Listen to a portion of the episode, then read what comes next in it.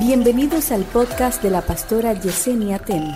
A continuación, una palabra de salvación, restauración y vida de Dios.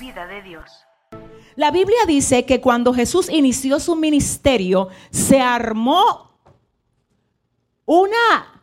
Mire, eso fue un trastorno a las tinieblas. Literalmente cuando Jesús se activa en su ministerio, las tinieblas comienzan a ver lo que nunca habían visto. Habían habido profetas hasta ese tiempo, pero nadie como Jesús, ninguno. Nadie que los demonios respetaran tanto hasta el punto de Jesús pisar en un terreno y ellos decir, ¿qué tienes contra nosotros? Jesús, Hijo del Altísimo. Nadie como Jesús que pudiera resucitar muertos. Nadie, nadie, nadie. Israel no había visto tanta gloria envuelta en un humano. Por eso los sacerdotes estaban preocupados, los fariseos no encontraban qué hacer. Se había levantado un profeta al cual las multitudes le seguían y alborotaba las tinieblas y las arrestaba. Literalmente donde Jesús llegaba, los velorios se deshacían porque los muertos resucitaban. Los ciegos veían, el cojo saltaba. Aleluya. Los que eran leprosos estaban limpios solo por él llegar ahí. Esto creó un alboroto, pero no solo en el mundo espiritual, sino también en el físico. De hecho, no hay alboroto físico si no es porque hay uno espiritual. No hay una contra, no hay una oposición física, sino es porque primero la hay en el mundo espiritual. Lo que nosotros vemos físicamente es un resultado de lo que no vemos espiritualmente. Hebreos 11, verso 3 dice que todo lo que se ve fue hecho de lo que no se veía. Y aunque usted no lo crea, lo que nosotros estamos enfrentando aquí ahora, que vemos, es un reflejo de lo que no vemos. Porque todo lo que vemos sale de lo que no vemos. Así que si usted piensa que hay una guerra en contra suya solo porque sí, es bueno que usted recuerde que no va a haber una guerra en contra suya, físicamente hablando, si no es porque usted está haciéndole la guerra a algo espiritualmente hablando. Amén. Entonces, en Marcos capítulo 3, verso 21, la Biblia dice que los familiares de Jesús, óigame, los familiares de Jesús, al enterarse de lo que él estaba haciendo y de lo que estaba pasando, salieron a buscarlo porque creían que se había vuelto loco. La familia de Jesús, Marcos 3:21 dice la Biblia, que salieron a buscar a Jesús diciendo que se había vuelto loco. La familia de Jesús, es decir, sus hermanos, su mamá, José dijeron que se había vuelto loco. Él estaba sanando, pero para ellos se había vuelto loco. Él estaba llevando la palabra de vida, pero para ellos se había vuelto loco. Él estaba resucitando muertos, pero para ellos él estaba loco. La familia. Es decir, que es interesante ver cómo cuando Dios te levanta en serio, con una unción que el infierno tiene que respetar. La guerra principal está en la casa, no fuera de la casa. Van a comenzar los miembros de la casa a llamarnos locos. Se volvió fanático, se volvió religioso. En esa iglesia lo están volviendo loco.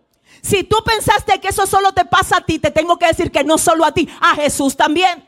La familia de él le dijo, se está volviendo loco. Vamos a salir a traer, ven, vamos a buscarlo porque anda loco el muchacho por ahí.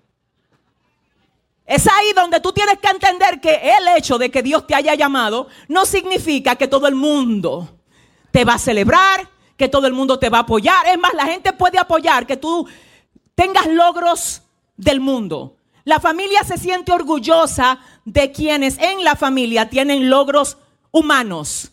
Lo ascendieron, se graduó con honores, se ganó tal premio, se ganó una beca. La gente, los padres sobre todo, los hermanos, hablan de esto públicamente y lo hacen con mucho orgullo para mencionar éxitos de mundo. Pero en términos espirituales, los mismos que te celebran los éxitos de este mundo, muchos de ellos que ni siquiera son malos, pero no deben de ser prioridad.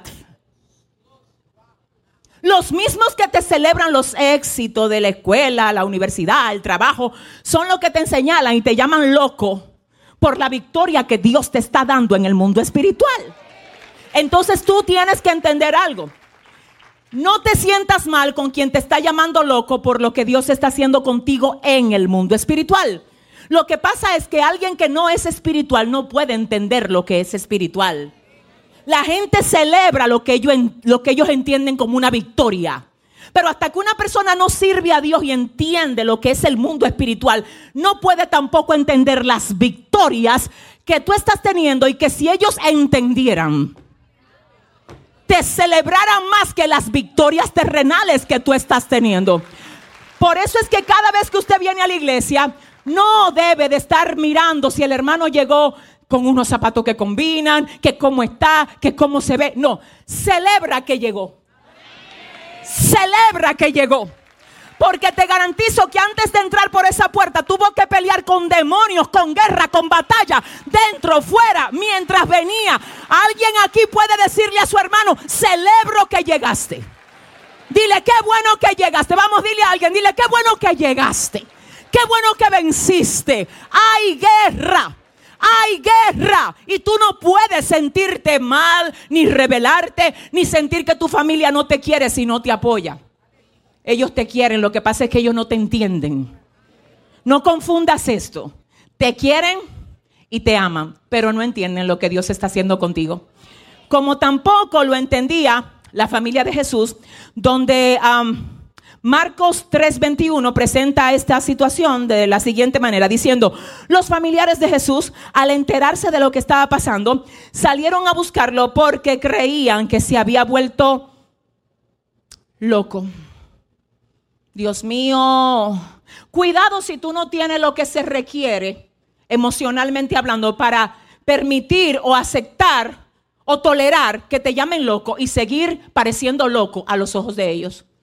Cuidado si tú le bajas a algo que Dios está haciendo contigo porque alguien no lo entiende.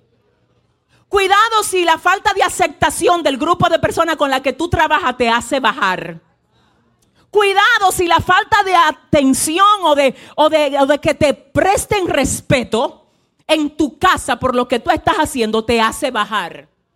Cuando el diablo quiere intimidarte, una de las formas que usa es haciendo que tú creas que tú estás loco y que tú trates de evitar parecer loco ante los ojos de los demás.